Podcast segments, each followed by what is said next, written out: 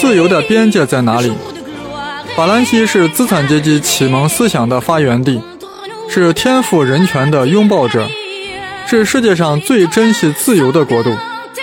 但是，法国人对自由的极度追求，使得国家另一个群体感到了不自由，甚至感到了压迫。这为极端主义在法国的出现提供了温床。法国人对自由的极度追求，也让政府失去了必要的权利和控制力，以致无法有效地防范恐怖袭击。这一切最终侵害了对自由的追求。自由应该有一个怎样的限度呢？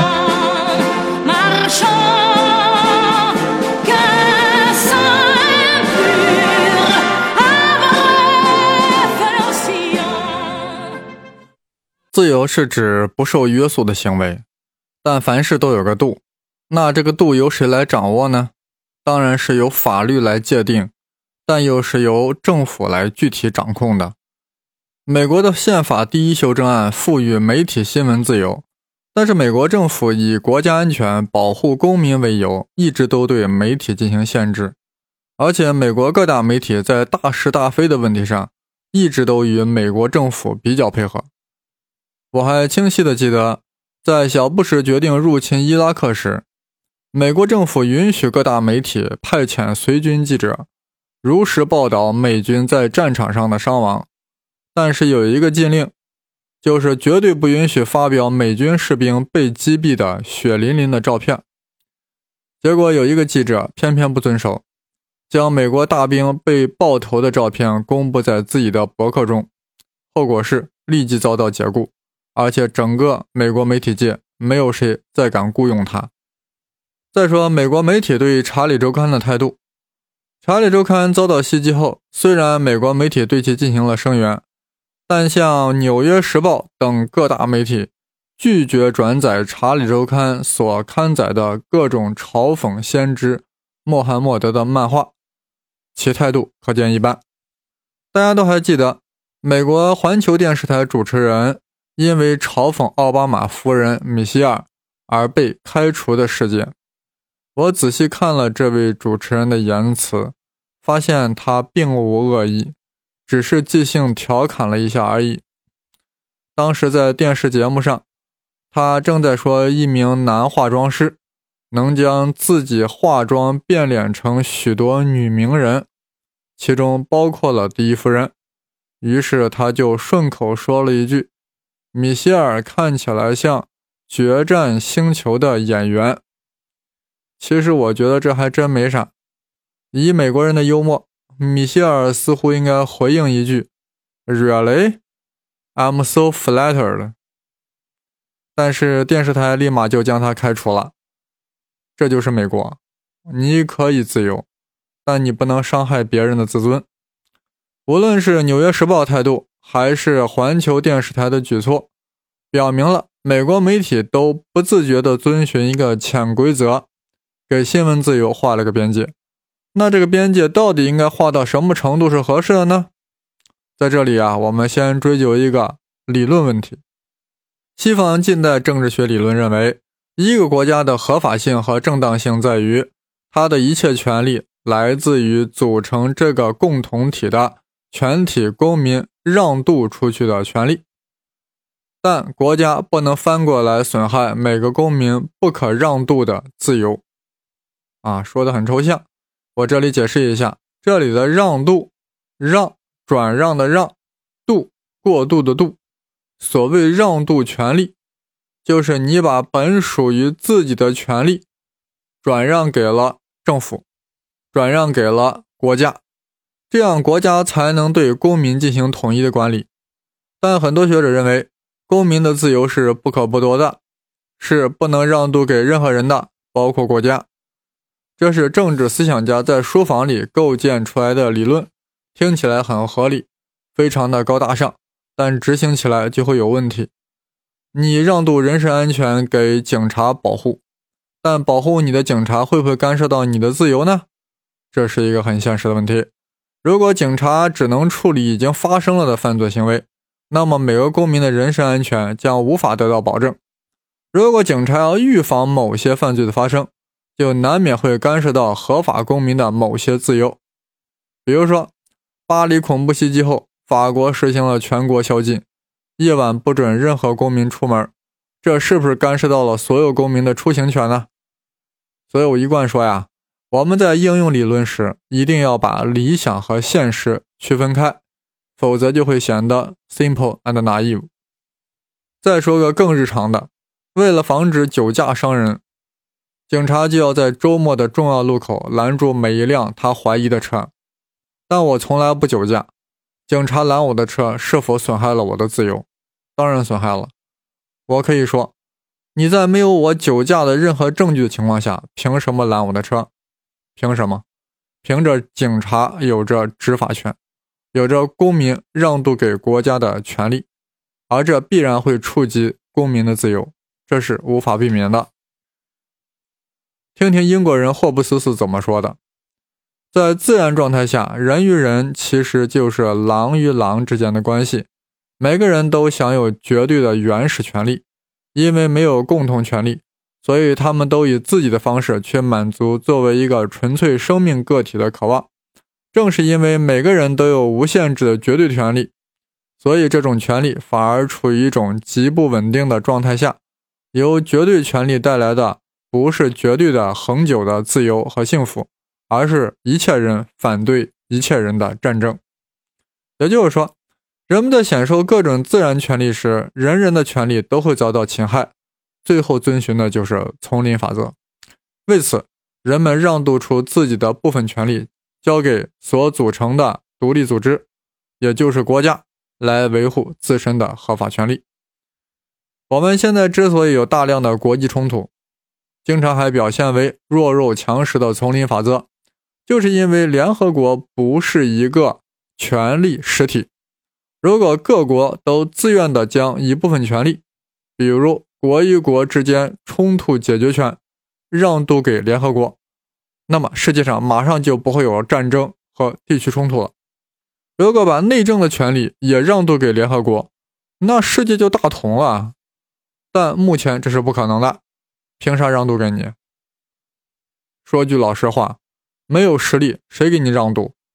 法国人民把权力一部分让渡给了第五共和国，那也是因为戴高乐把事儿做成了，否则人家还让渡给贝当呢。现在的问题是，到底让渡多少合适？让渡太多，这个国家人民毫无自由，人人自危。茶馆里都贴着“莫谈国事，只谈风月”，估计到了伊斯兰国，风月都不能谈，这就是让渡过头了。而在法国，让渡太少，《查理周刊》的出版自由已经搞起了种族主义歧视，政府都拿他没有办法。所以，我们儒家思想讲中庸，就是一切要做的恰如其分，而且这个恰如其分也没有统一的标准，因时因地。都有所不同，还是拿美国来说吧。九幺幺发生前，美国人民享受的自由还是非常大的，但是九幺幺后就完全不同了。美国国会在九幺幺后的次月通过了《爱国者法案》，授权国家安全和司法部门对涉及恐怖袭击等行为实施电话、谈话和电子通信的监听，以便政府掌握第一手信息。这种法案在过去的美国是完全不可能的。这个法案意味着，美国公民必须要将隐私权让渡给美国政府，以应对恐怖袭击。事实上，美国在九幺幺后，不只是对电话、邮件、社交网络进行了监视，而且大幅度放宽了喝茶、约谈和抓捕的标准，而且对于特定宗教群体和社区进行了歧视性的监管。对恐怖嫌犯严刑拷打。美国很狡猾，一方面对极端分子以极端的方式进行极端的打击，另一方面不允许媒体出现极端的言辞，避免伤害美国广大的穆斯林，这是相当高明的。而法国正好相反，对恐怖分子缺乏防范措施，却任由像《查理周刊》这样的无良媒体散布种族主义情绪。法国政府和人民。真的应该好好反思。我胡先生现在正在帮你们反思。当然，美国是不是做过头了？这里我不好妄加评判。斯诺登暴露出了棱镜计划，确实有点触目惊心。根据斯诺登的爆料，美国国家安全局诱惑、强迫各个网络巨头为其提供信息，包括微软、雅虎、谷歌、苹果、Facebook、YouTube、Skype、PalTalk 等等。这样，美国政府就可以接触到大量个人聊天、通信等各种数据。可以说，你只要受到怀疑，FBI 可以对你的一言一行进行全程监控。美国政府甚至连德国总理默克尔手机都进行了监控，确实有点过火。但我非常同意奥巴马说过的这样一句话：你不能拥有百分之百安全的情况下，同时拥有百分之百的隐私、百分之百的便利。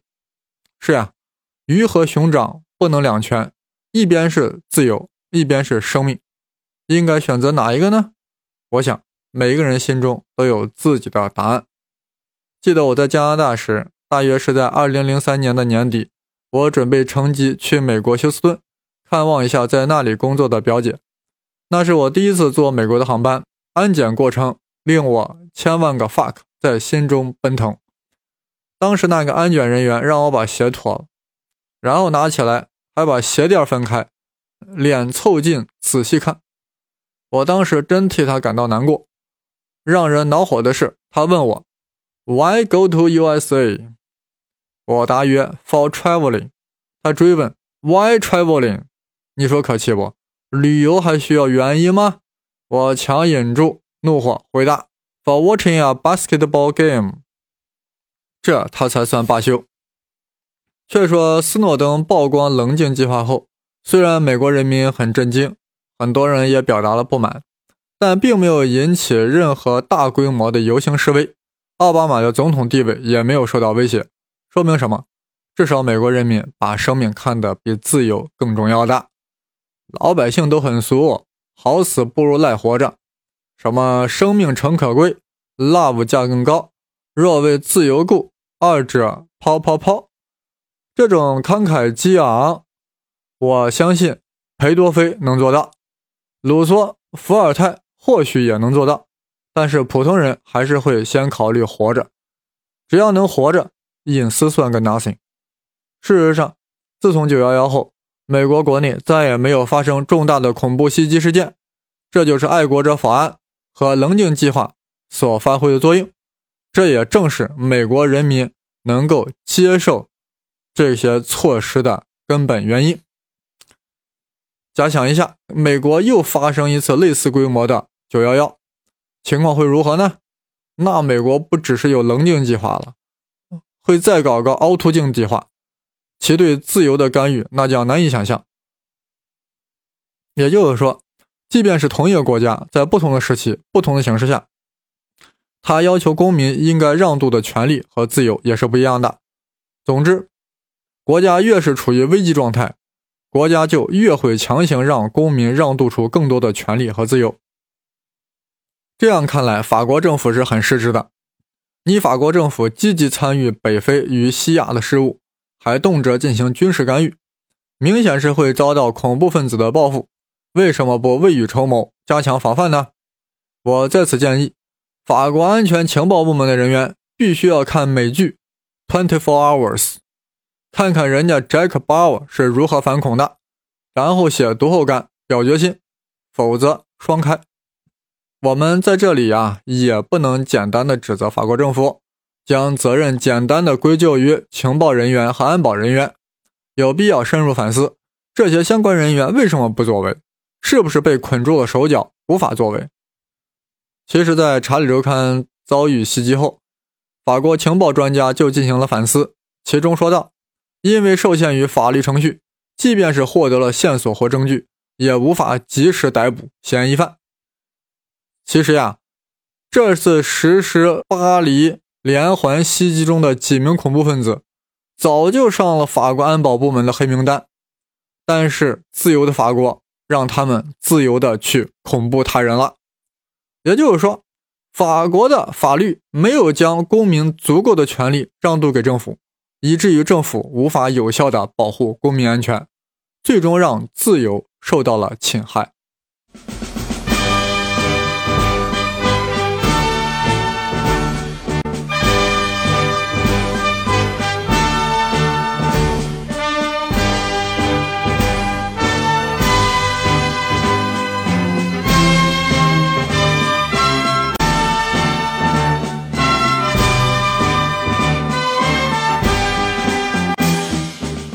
法国政府为什么不能像美国那样通过一个爱国者法案，暗中再搞个棱镜计划呢？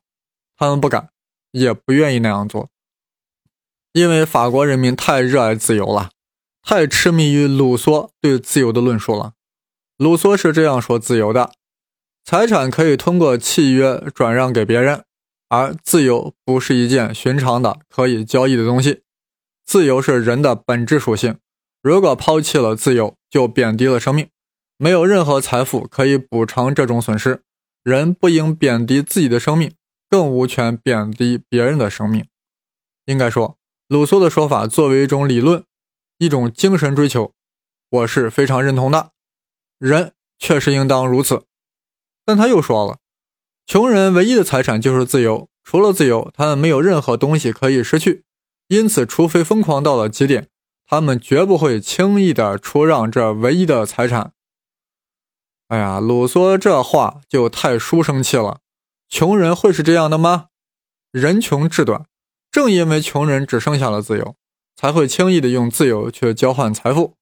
物质富足的人才有可能奢谈什么自由。鲁梭不懂穷人疾苦，自己有贵夫人养着，不必为生计发愁，才可以如此潇洒的。谈天谈地谈自由，是有点走火入魔了。他把他对穷人的期望变成了穷人的实际状态。简单的说，他没有分清应然和实然的区别。但我必须声明，我是非常敬重他的。每当我看到鲁梭的名字，我心中就会有一次起立，就如同国军将士说到蒋委员长一般。鲁梭有些论证方式也不为我认同，比如他说，一个人所能遭遇的最大不幸的事，大概就是任自己听凭别人的支配。这是典型的把对方观点夸大到极端，在予以驳斥的无聊辩论方式。我们让渡一部分自由，怎么就成了听凭别人的支配了呢？鲁梭是个思想家，他以他对自由的追求和梦想启蒙。激励了一代法国人勇敢地站起来反对教会对人民思想的禁锢，其历史意义毋庸置疑。但是，作为共和国的执政者，若以鲁梭闭门造车搞出来理论完全应用于实践，那就殊为可笑。如果美国真的尊奉鲁梭的原则，那么美国肯定年年都会有九幺幺。如果这样，人民哪里还会有什么自由可言呢？必须要承认。一个政府强化对于社会的监控力度，确实会损害公民的自由乃至人权。但政府不能因噎废食，人民最终也能理解。作为政府，应该有所担当，不要因为怕人民不满，就不去做对人民有利的事情，尤其是关乎人民生命安全的事情。大不了就是下次选不上嘛。法国政府事前不作为，正是因其近现代史一直。崇尚自由开放的社会，人民不愿让渡自由的权利，坚决抵制政府的任何监控和秘密调查，令法国的情报和安全部门难以展开工作，从而为极端分子留下了自由恐怖的空间，最终侵害了公民的生命和自由。事实上，巴黎的恐怖袭击倒逼政府大有作为，政府也有了理由大有作为，先是全国戒严。宵禁、交通管制、航班取消，反正公民的各种权利在一瞬间全都让渡了，大家也没啥可说的。然后奥朗德又命令军警全国大排查、大搜捕，据说颇有斩获。我相信，在法国政府的大力整治下，能再还巴黎一个安全、美丽的大都市。如果法国政府能在事前做上这种力度的十分之一。那惨剧就不会发生，恐怖分子就不会得逞，但奥朗德一定会被痛批为侵犯自由、侵犯人权。个人的自由要不要让渡出来一部分交给国家？法国政府和法国人民经历了这次血雨腥风，一定会重新考虑、重新抉择的。现在我更为担心的是另外一个问题：法国社会是否会因这次恐怖袭击而导致进一步的撕裂？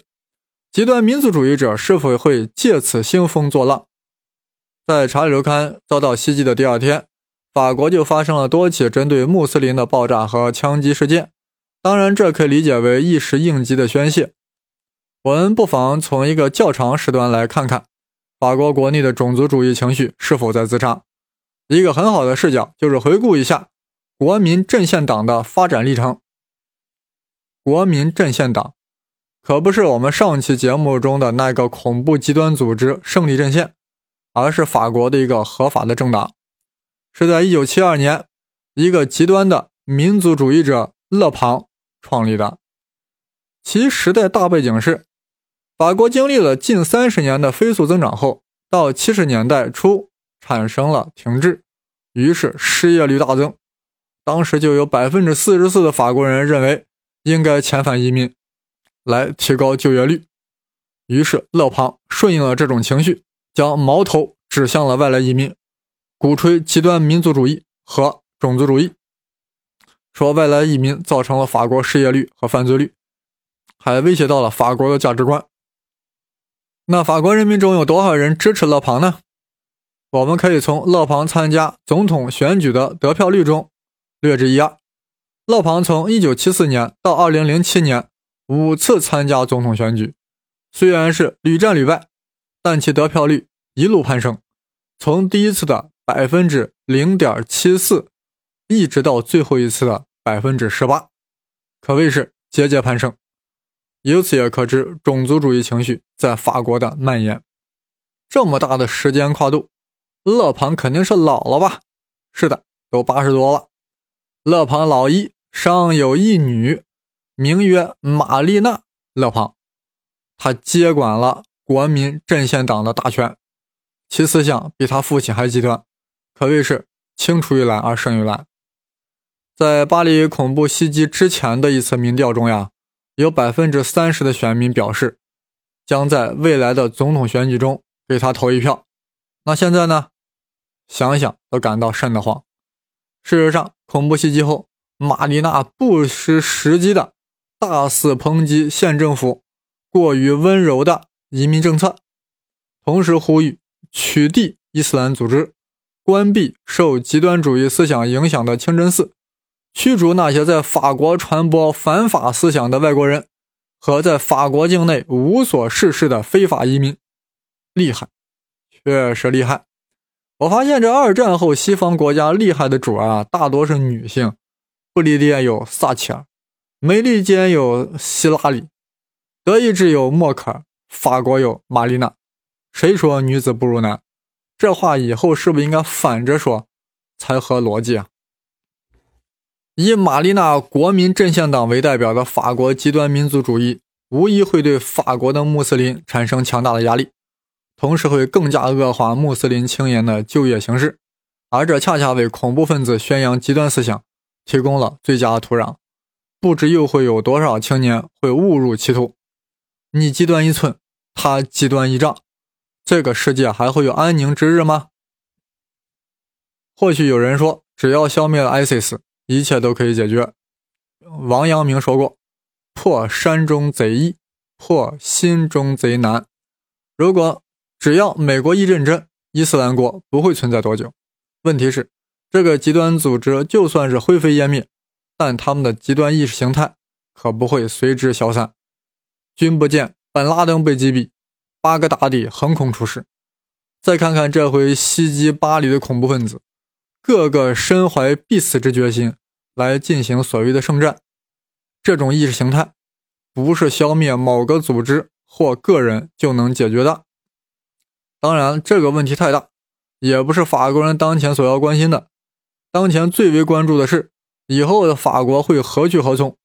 我想，无非两点：一是加强对媒体的管制，禁止煽动种族主义和宗教对立的作品出版。防止社会进一步的撕裂。二是通过立法等手段，提高政府对社会的监控权力，从而预防恐怖主义事件的发生。不过，真要如此，难免影响到法国人民对自由的追求和享受。我胡先生，一个热爱自由的人，也为法国人感到痛心和遗憾，都是恐怖主义造的孽。